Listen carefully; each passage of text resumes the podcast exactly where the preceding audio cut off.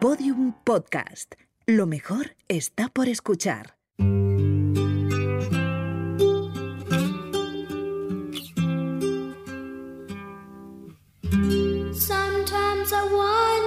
Para Nika Costa, las mejores tardes eran las que pasaba con su padrino Frankie.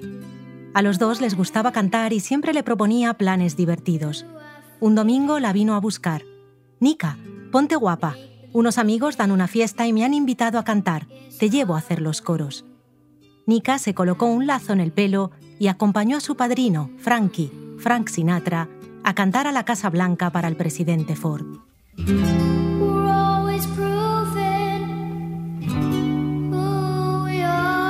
Lo cotidiano en la infancia de Nika era siempre extraordinario. Es hija del legendario productor Don Costa y en su casa era habitual encontrar a Polanca, Tony Bennett o Sammy David Jr. Con ocho años fue telonera de los Police. Con diez enamoró a toda Europa con su On My Own y vendió tantos discos que no supo qué responder a nuestro José María Íñigo. ¿Cuántos discos habrá vendido Nika Costa en todo el mundo?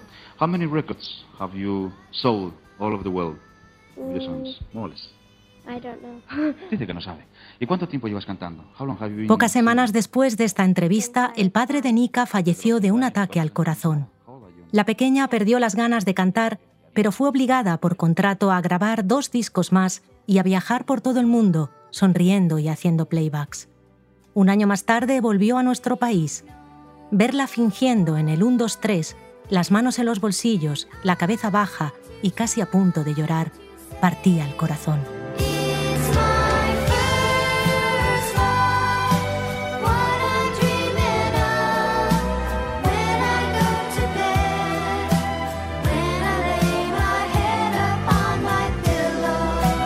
En cuanto pudo, escapó de todo aquello. A los 18 emigró lejos, a Australia. Tras años siendo un hombre, no tenía ni idea de quién era realmente. Me llevó mucho tiempo volver a abrazar la música.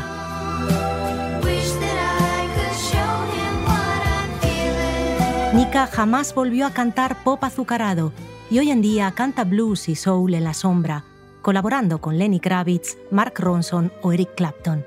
Dice, soy más feliz que nunca, porque por primera vez mi voz pesa más que mi nombre.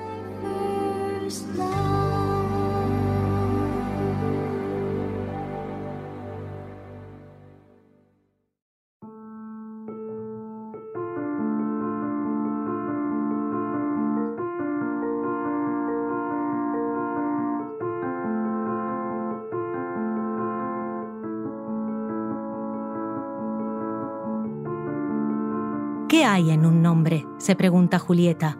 Lo que llamamos rosa olería igual de dulce con cualquier otro nombre.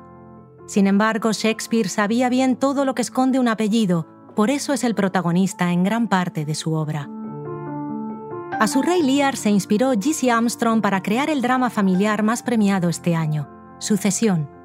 La serie cuenta la historia de Logan Roy, el patriarca de un imperio económico que afronta la vejez sin tener claro cuál de sus hijos heredará la corona. La familia, aunque ficticia, tiene mucho de otras dinastías que todos conocemos, los Murdoch o los Bloomberg. A lo largo de los episodios vemos a los hermanos, títeres a la merced de su padre, sucumbir bajo el peso de un nombre que les cae como una losa. En la vida de los Roy lo que más abunda, además del dinero, son los secretos, el patriarca parece tener a su lado al mismo bufón que tenía el rey Lear, ese que le susurraba, guarda más de lo que enseñas, di menos de lo que sepas. Hoy, en Gabinete de Curiosidades, los secretos y los pesos de las herederas.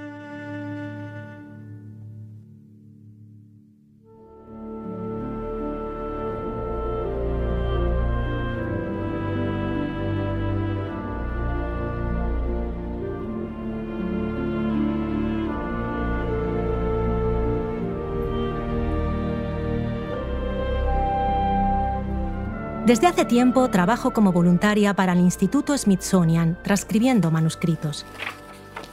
Durante el confinamiento, algo que hasta ahora había sido un simple hobby empezó a obsesionarme.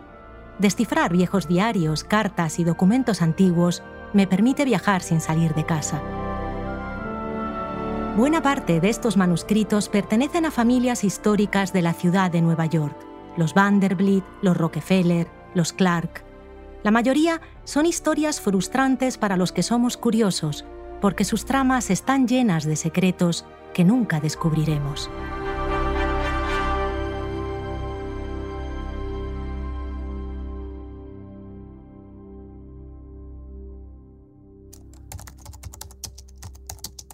Documento 318, octubre 1936. Carta de un pretendiente a A. C. Hewitt.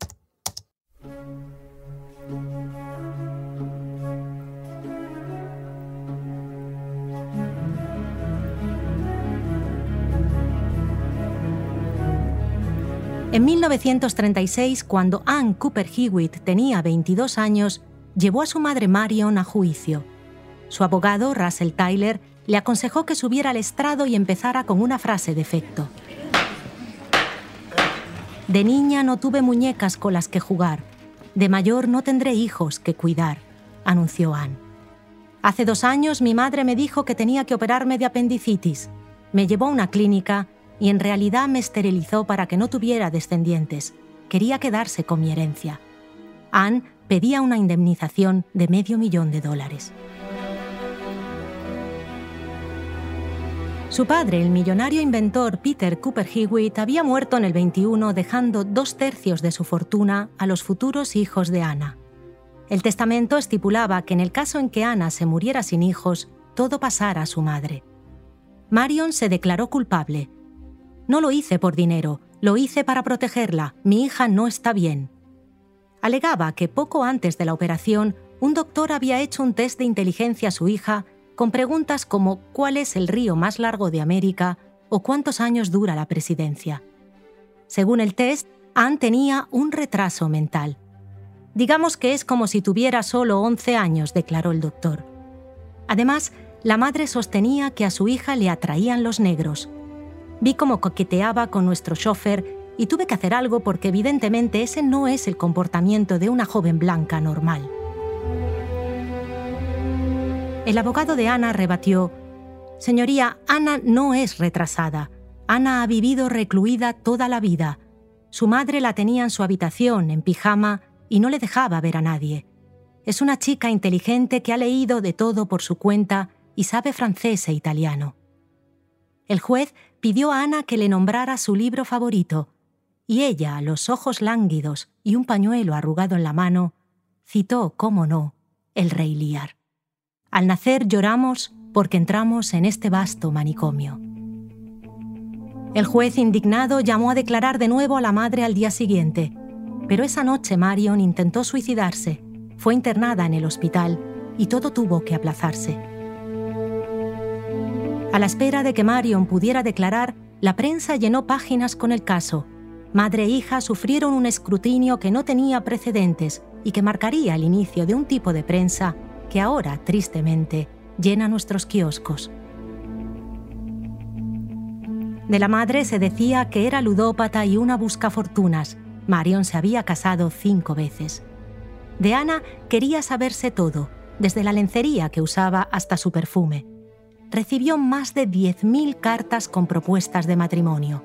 Conocí su historia transcribiendo una de ellas. Pocos meses después, Anne se casó con uno de los pretendientes que le habían escrito.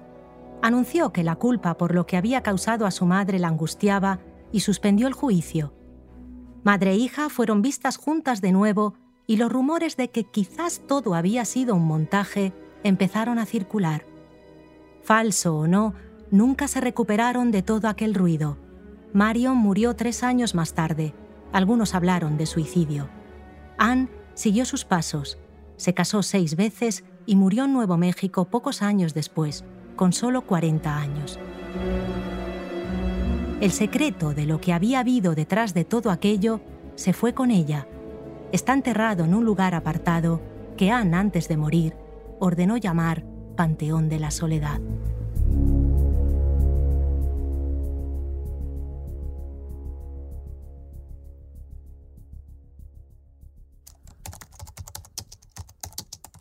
Documento 128-B, archivo del cementerio de Sleepy Hollow.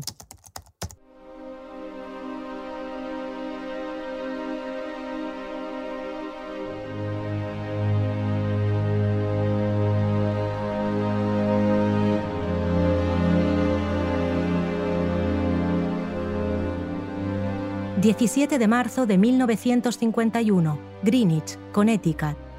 La señora Winifred Rockefeller Emini, de 46 años, nieta de John Rockefeller, fue hallada muerta junto a sus dos hijas en el garaje de su casa. Rockefeller se encerró allí con Winifred, de 12 años, y Josephine, de 6. Al momento del incidente, en el garaje había dos vehículos con el motor encendido.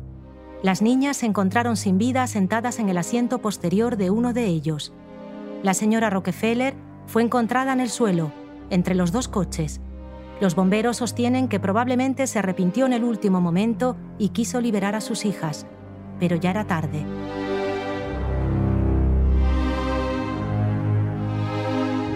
Le sobrevive su marido y otra hija mayor. Rockefeller, presidenta de varias fundaciones, era, según sus amigos y vecinos, una mujer afable y feliz, llena de vida. Nadie se explica lo sucedido.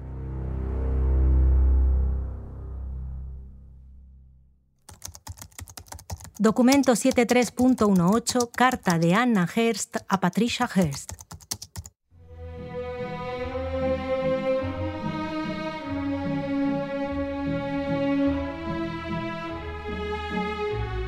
Antes de los Murdoch o los Bloomberg, la prensa llevaba el nombre de William Randolph Hearst. Una casualidad del destino lo unió a ese sector. Su padre, un ingeniero que se había hecho millonario con las minas de oro, aceptó como pago de una apuesta el periódico Examiner de San Francisco, aunque no tenía ningún interés en él. William, buscando alejarse de los negocios de familia para no ser considerado un mero hijo de, le pidió que le dejara dirigirlo. Se convirtió así en The Chief, el jefe, un magnate superinfluyente del que se decía que podía empezar y terminar guerras con sus portadas y que fue la inspiración de Orson Welles para su ciudadano Kane. Fue, junto a Pulitzer, el que dio paso a la llamada prensa amarilla y uno de los que dedicó decenas de páginas al caso de Ann Cooper Hewitt y su madre Marion. William tuvo seis hijos, con los años todos han caído más o menos en el olvido. Hoy en día, el nombre Hearst está sobre todo unido a su nieta, Patricia. Mom, Dad, I'm okay. I'm with a combat unit that's armed with automatic weapons. And and I mean I hope that this puts you a little bit at ease so that and that you know that I that I really I really am all right. I just hope I can get back to everybody really soon.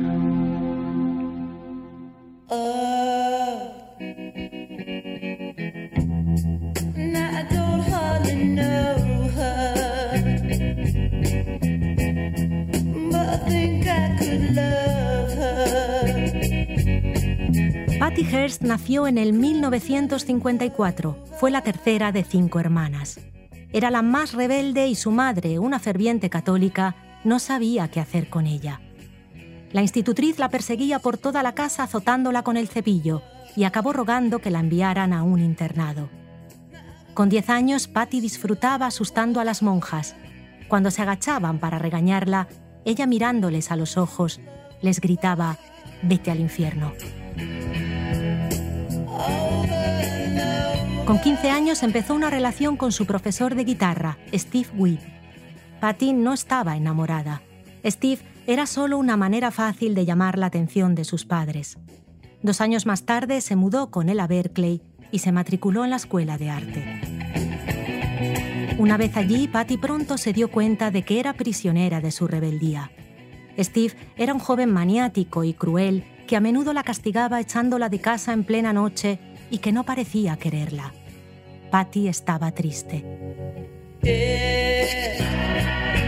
El 4 de febrero de 1974, a punto de cumplir 20 años, su pensamiento más recurrente, escribiría más tarde, era el del suicidio. Esa noche, ella y Steve se sentaron a ver un viejo episodio de la serie Misión Imposible.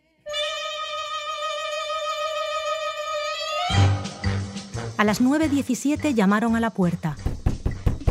Patty fue a abrir. Era una mujer. Perdona, creo que he golpeado tu coche. ¿Puedo usar tu teléfono? Patty estiró el cuello para ver su coche aparcado fuera pero en ese momento tres personas armadas irrumpieron en la casa.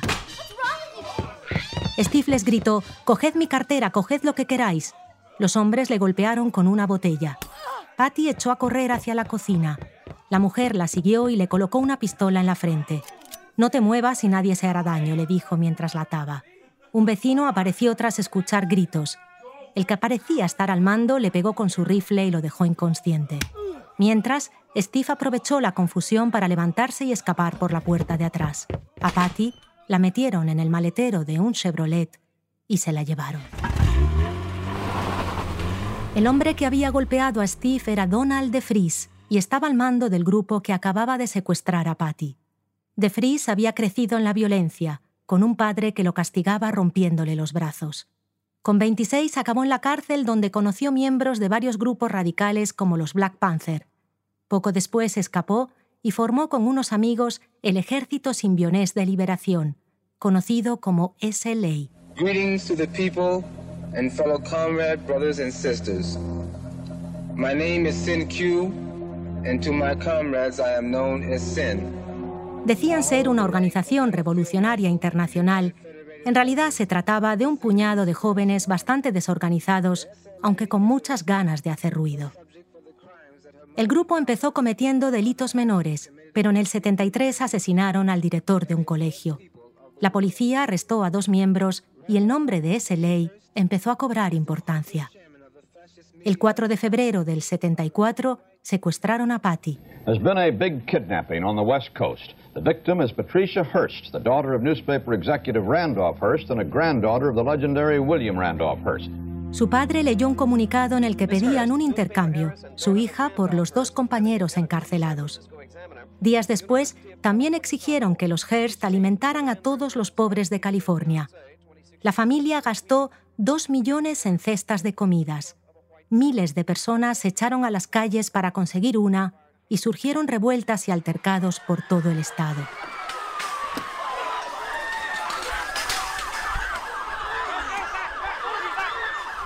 mientras la radio local recibía cintas con la voz de Patty.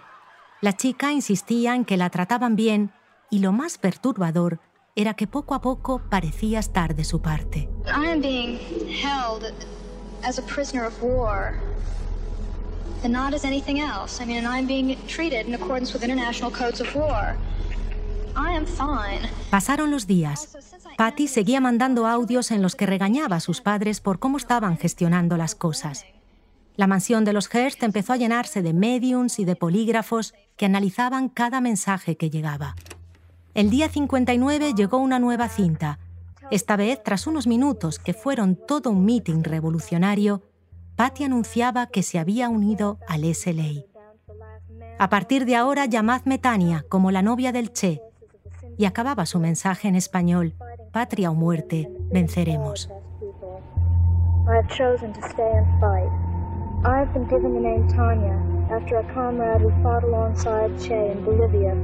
It is in the spirit of Tanya that I say, Patria o muerte, venceremos. La noticia causó un shock tal que el mismísimo Ronald Reagan, entonces gobernador del estado, tuvo que salir a declarar. Until she walks in the door and tells them personally uh, that she's a member of the SLA, common sense dictates that you have to accept that she is still uh, being held prisoner. Hasta que no lo diga ella en persona, consideraremos que es prisionera del SLA y que la están obligando. La familia no tenía la mínima duda. Aquella no era su hija, era una enferma que estaba sufriendo de síndrome de Estocolmo. El día 71 fue el día en el que Patty pasó a la historia. A las 9.40 de la mañana, varios miembros del SLA entraron armados en un banco, dispararon hiriendo a dos clientes y escaparon con 20.000 dólares. Las cámaras del banco grabaron todo. Esa noche las televisiones compartieron el vídeo. Allí, ayudando en la operación, con su boina revolucionaria y un fusil AK-47 en las manos, estaba Patty Hearst. Greetings to the people. This is Tanya. Our action of April 15th forced the corporate state to help finance the revolution. As for being brainwashed, The idea is ridiculous to the point of being beyond belief. Saludos a todos, soy Tania. Nuestra acción hoy financiará la revolución y la idea de que me han lavado el cerebro es ridícula, increíble. Día 102. Mientras Patty participaba en el robo a una tienda, la policía rodeó la casa donde se escondían los otros miembros del SLA. Siguió un largo tiroteo. La casa se incendió. Todos los miembros que estaban dentro, incluido de Fries, murieron. Patty vio todo en directo por televisión, escondida en un motel de Disneyland. Al día siguiente, envió una cinta con un homenaje a cada víctima, declarando amor eterno a uno de los miembros fallecidos, Cuyo. Jamás volveré a vivir con los cerdos de los Hearst, concluía. Su madre declaró esa tarde que no creía nada de lo que decía. Evidentemente es una víctima de esos locos terroristas.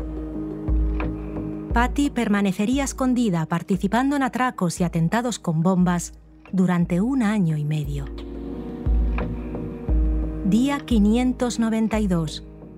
El 18 de septiembre de 1975 terminó todo. At 2:25 p.m., less than 30 minutes ago, we arrested Patty Hearst at 625 Morse in the Outer Mission District. Con el arresto de Patty, la historia dio un giro de 360 grados. La chica cambió inmediatamente la gabardina y la boina por abrigos de Chanel. Sustituyó la mirada desafiante por la cabeza gacha y pasó a declararse una víctima que había vivido año y medio constantemente vigilada y aterrorizada. El juicio tuvo un enorme impacto mediático. Patty fue condenada a siete años de cárcel por su participación en el robo del banco. Pero tras 22 meses, el presidente Carter, amigo de los Hearst, conmutó la pena y Patty salió libre. En el 2001, Clinton otorgó a Patty el pleno perdón. Otros miembros del SLA, en cambio, siguen hoy en día en la cárcel. Nunca sabremos qué pasó a Patricia Hearst. ¿Quién es realmente esa mujer? ¿Una rebelde que odiaba su nombre o una niña rica desdichada? A lo largo de su permanencia en el SLA, Patty tuvo muchas ocasiones para escapar, pero nunca lo hizo. ¿Por qué? Su vida tras la cárcel fue la de una clásica Hearst. Se casó con un policía, tuvo dos hijos, trabajó para causas benéficas. ¿Qué fue de Tania la revolucionaria? ¿Sigue dormida dentro de Patty o nunca existió? No te afanes en encontrar respuestas. El día que aparezcan, esta historia dejará de ser interesante.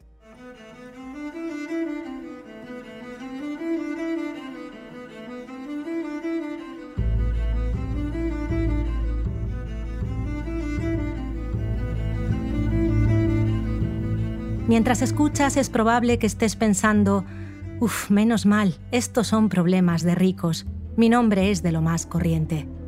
No es cierto. A veces el nombre puede marcarte para siempre, aunque no tengas nada que heredar y vivas en medio de la nada.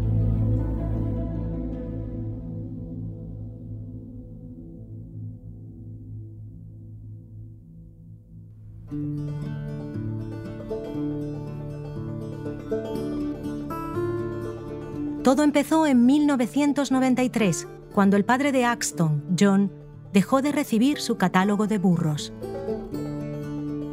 La familia vivía en Indiana, en una comunidad rural con más vacas que personas, cubos de pollo frito para cenar y rodeos los domingos. John criaba burros y trabajaba en la granja. Su mujer, Pam, era contable. Cuando Axton tenía 11 años, el abuelo que vivía con ellos murió. Poco después, John dejó de recibir sus catálogos y Axton echó en falta las cartas que se intercambiaba con una prima en Alabama. Era algo que al inicio parecía un detalle, pero que acabó cambiándoles la vida.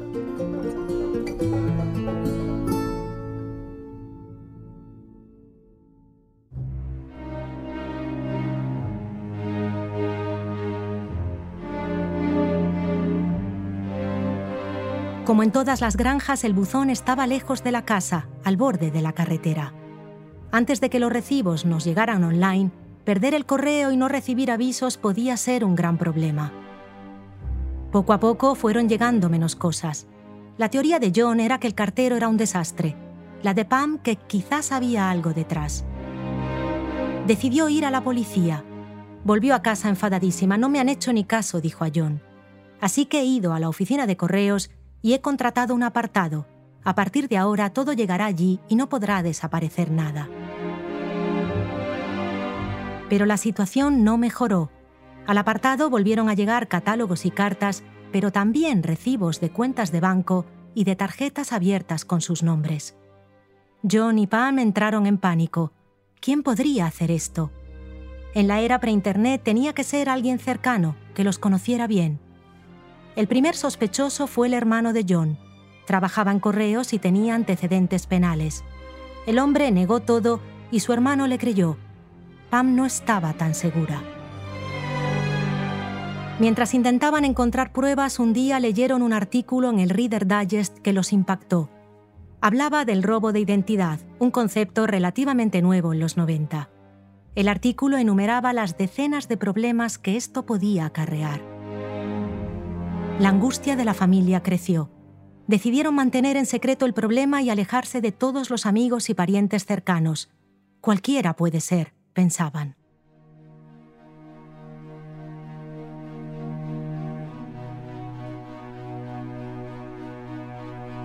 Aquello dio paso a años de persianas bajadas, invitaciones rechazadas y miedo cada vez que sonaba el timbre. El sheriff aparecía con regularidad con los empleados de los suministros. Los pagos, al parecer, no les llegaban. Gracias a su vieja amistad con John conseguían que no les cortaran la luz o el gas, pero pronto se quedaron sin teléfono. Los años pasaron y siguieron sin encontrar el culpable. Las deudas se acumulaban la desconfianza de la familia aumentó y con ella el aislamiento. Axton tenía prohibido quedar con cualquier persona o incluso pasear por el pueblo. Su mundo se fue haciendo pequeño y sus ganas de salir de él mayores. Estudiaba sin parar, quería conseguir una beca y escapar lo antes posible. Así fue. Nada más graduarse pudo mudarse a una universidad a dos horas de allí. Recuerdo que los primeros días me gustaba coger el teléfono del pasillo solo para escuchar el tono. Para mí fue un alivio alejarme de todo aquello. La vida tranquila duró muy poco. Durante el segundo curso, Axton consiguió un trabajo en un restaurante y quiso alquilar un pequeño estudio. Antes de mudarse, llamó a la compañía de la luz para iniciar el contrato. Ok, le dijeron, pero debido a tu historial de crédito necesitamos 100 dólares de depósito. Axton no entendía nada. Tenía solo 19 años, no tenía tarjetas de créditos ni ahorros. ¿Qué historial de crédito? Llamó a la oficina de información pidiendo un informe. Cuando le llegó, descubrió que decenas de tarjetas de crédito habían sido activadas con su nombre. Su reputación financiera estaba en el 2% de la población. Debía miles de dólares.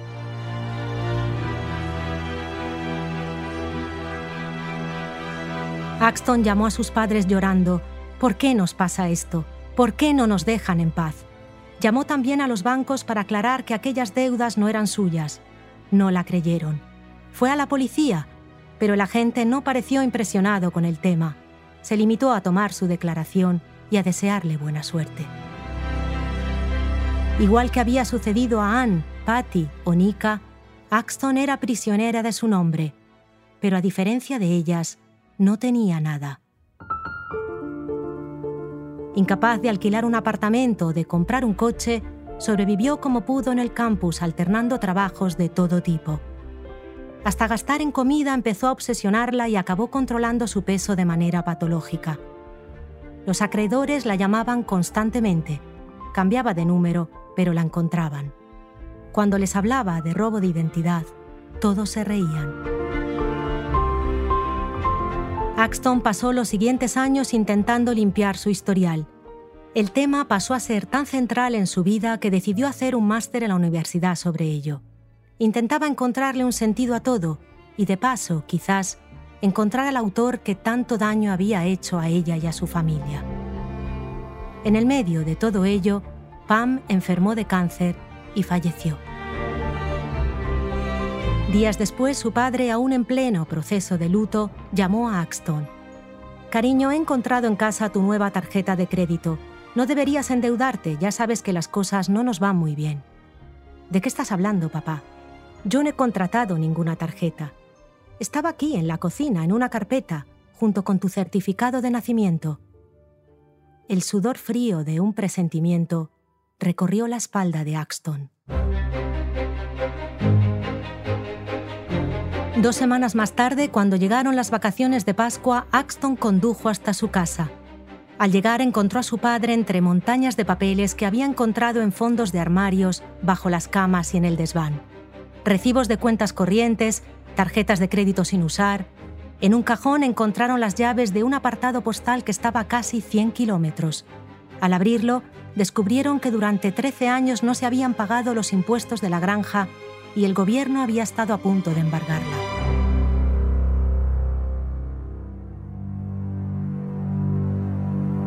La persona que había marcado la vida de Axton y de su padre, convirtiéndoles en reclusos y privándoles de todo, era su madre.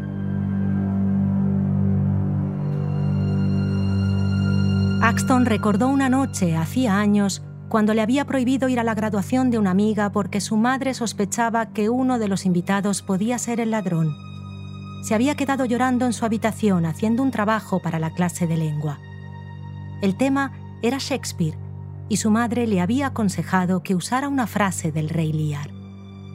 Siempre hay escasez de almas en las que se pueda confiar.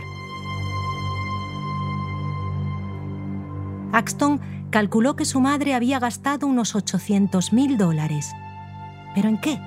Jamás salía de la granja, conducía un viejo Lincoln y apenas se compraba ropa.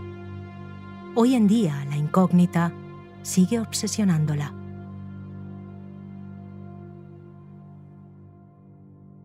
La canción que hizo popular a Nick Acosta fue On My Own, uno de los temas de la película Fama.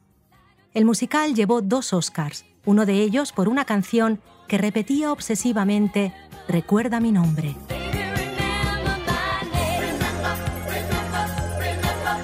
Nika, Anne, Patty o Axton saben bien que a veces el nombre es una prisión de máxima seguridad, una muralla que te aísla del mundo protegida por una alambrada infranqueable de secretos. Quizás por eso, Nika prefirió cantar otra canción y decirnos, seco mis lágrimas que nunca muestro, allá afuera, en soledad.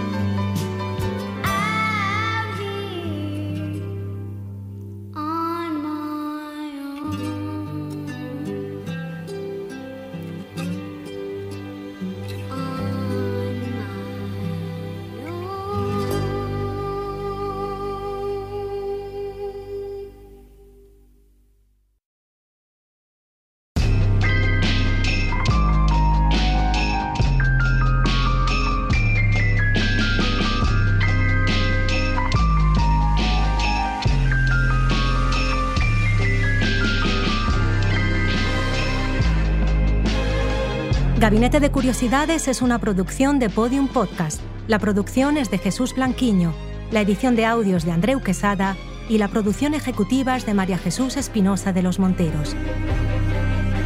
La dirección creativa de nuestra página es de Jorge López con Olivia López y las ideas y opiniones son de quien os habla, Nuria Pérez.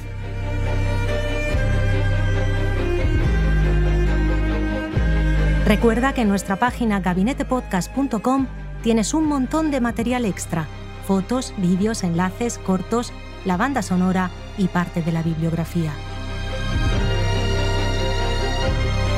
La semana que viene hablaremos de cómo el silencio nos vuelve cómplices de aquello que decidimos evitar. A la espera de nuevas historias, sigue cuestionando todo, porque si perdemos la curiosidad, ¿qué nos queda?